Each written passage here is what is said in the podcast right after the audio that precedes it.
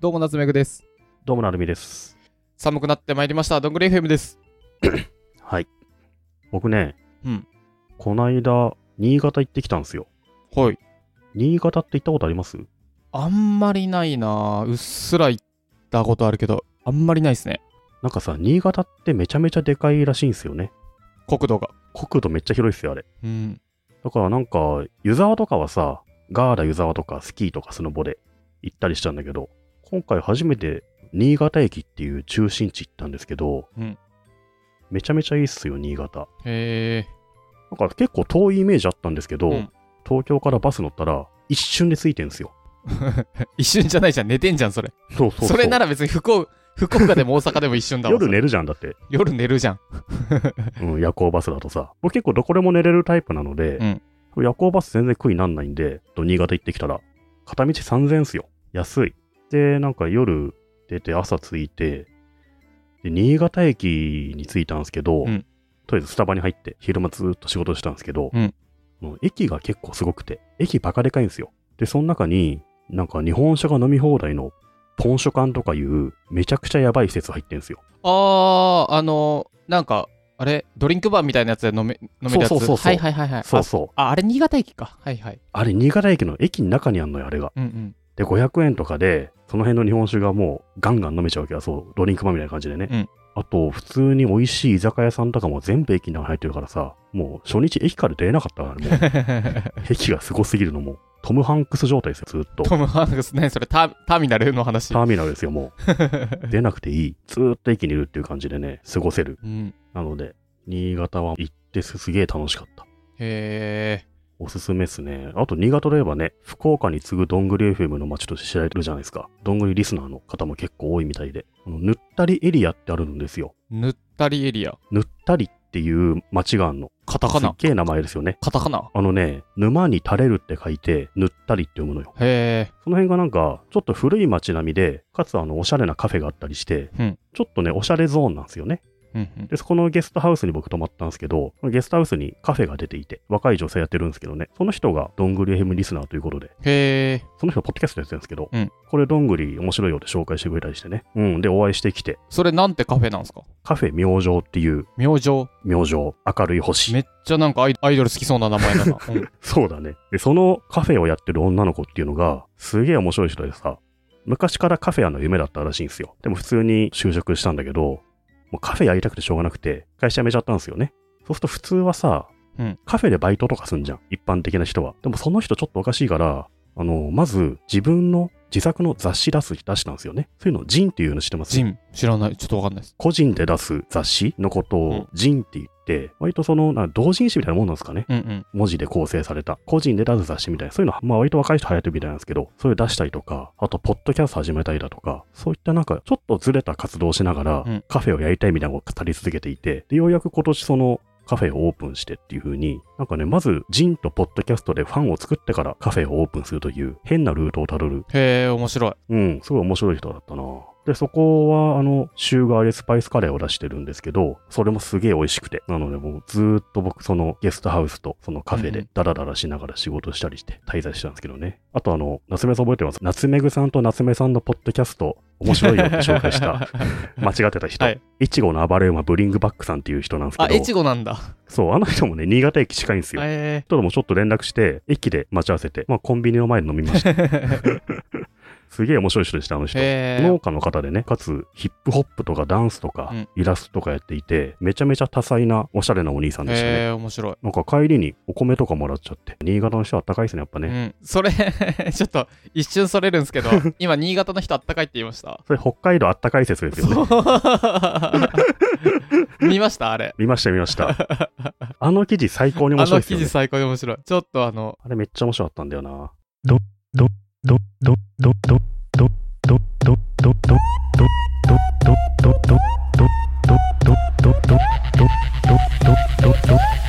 なあにこれはこれ何かっていうと、ライブ後の感想で、北海道の人はあったかいって言われるの辛いっていうブログ記事あったんですよ。うんこれめちゃくちゃ面白いですよ面白かったなんか、よくバンドとかが北海道でライブす ると、いや、ほんと北海道の人はあったかくてみたいな、必ず言われるらしいですね。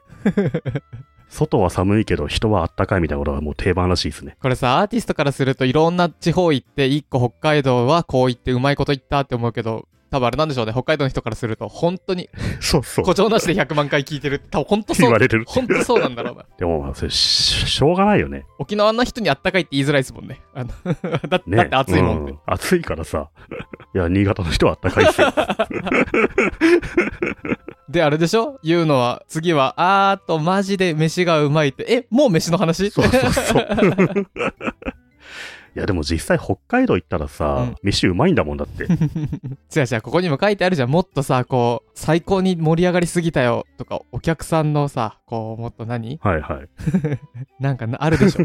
言ってるうね。ん、このブログの人めちゃめちゃ面白いよね面。白い。逆に東京と大阪とかどんな盛り上がりしてるんです か全員着てる服ビリビリに破ったり、豚の像持つステージに投げつけたりしてるんですか いいよね、こういうの。ね。うん。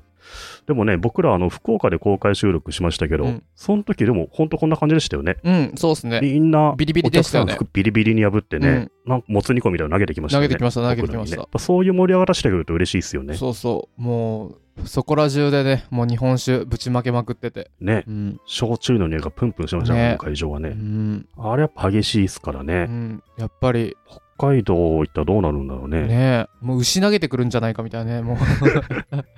人があったかいねって感じになるんですか ね。いやでも僕、北海道ってあんまここ15年、20年行ってないんですけど、うんこのブログ見てちょっと行きたくなったんですよね、なんか ね。いや、公開収録で北海道行きたい行き。たいですね。でも北海道って僕、僕も全然行ったこと、一回、なんかの表紙にちょっと一瞬、一日ぐらい行っちゃっただけなんですけど、はい。全然知らなかったんですけど、知り合いに、うんあの、どこどこのイカが美味しいから、絶対行ったら食べてね、みたいなこと言われて、うんうん、よし、行こうっつって、乗り換え案内見たら、12時間みたいな感じで出て、え、 なあれなんか、よくある大阪の京橋と日本の京橋、あ、東京の京橋でやっちゃったかな、みたいな感じで見たら、あれ、はいはいはい。でも合ってるみたいな。バカでかいからねバ。カでかいんですね。うん、そうなんですよ。なんかだから本当に北海道っていいねっていう主語の大きさで語ると多分ね、北海道の人たちからすると、え、え北海道のどうこんだってそれってもう本州いいねみたいな感じなわけだよね。どこってなる。どこやんってなるどわこけってだよなねる。そうう。ん、そうなんだろうね。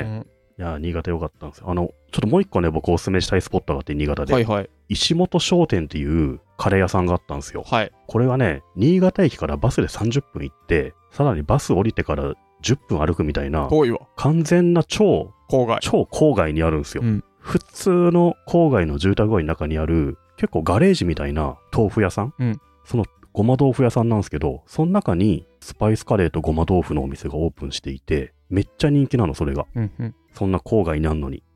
あのね、もともとおじいちゃんがやってたごま豆腐屋さんっていうのを、そのお孫さんの方が東京から U ターンして後を継いで、そのデザートみたいに美味しいごま豆腐とあとスパイスカレーってお店開いたらしくて、めっちゃ人気になってね。で、僕もなんかインスタかなんかで見て食べ行ったんですけど、超うまいので、ぜひね、今新潟の人は行ってみてほしいですね。へー。でも結構す遠ごいく。良かった。遠いですね。そうそう。いや、ほんとね、そんな人いないだろうと思って行ったらさ、びっくりしたね。10時半とかからもう人並んでんだろうね。すごい。え、え、そ、それ食べに並んでるんですかなんか周辺に例えばディズニーランドあってそのついでいいみたいなんじゃなくて。ディズニーランドがないのよ。それ、あと家しかないの、そのう辺。ん。家とちょっとした畑とかしかないとこなのに、そのカレー屋に並んでんすよ。しかも若い女性とか多いんだようね。んうん。で、みんな車で来て、駐車場に置いて並んでたりしててさ。うん僕は普通にバスで行ったんですけど、で、カレー超美味しくて、ごま豆腐のデザートも美味しくて、食べた後さ、うん普通に帰ってきたら、なんか、帰りもバス乗ってたんですよね。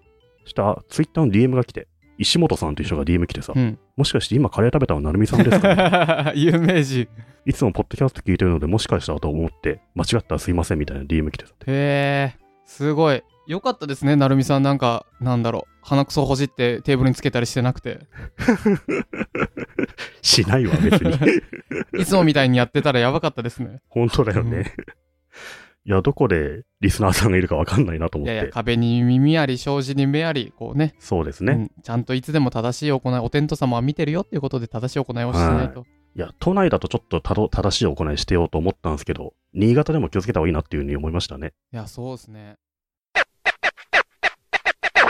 ど、ど、ど、ど、どんぐり FM。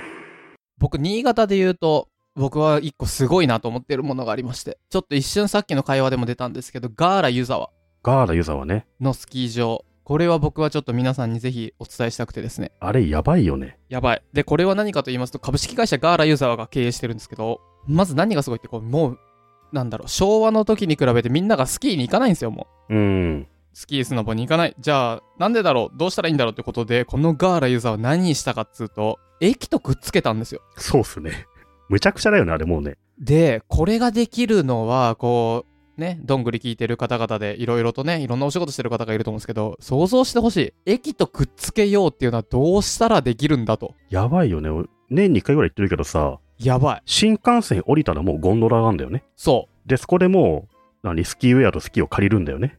そむちゃくちゃだよね、あれもうね。う。むちゃくちゃ。で、僕一回、リクルートの時、リクルートって東京駅直結なんですけど、うん。で、みんなが先行ってたんですけど、ちょっと遅れていくっつって行って、1時間半か1時間ちょいですね。うん。新幹線乗って降りたらもうゴンドラなんのよ。そう。うん。 7時とかに会社出て、8時にゴンドラ乗ってんだよ。すごいよね。新潟でうん。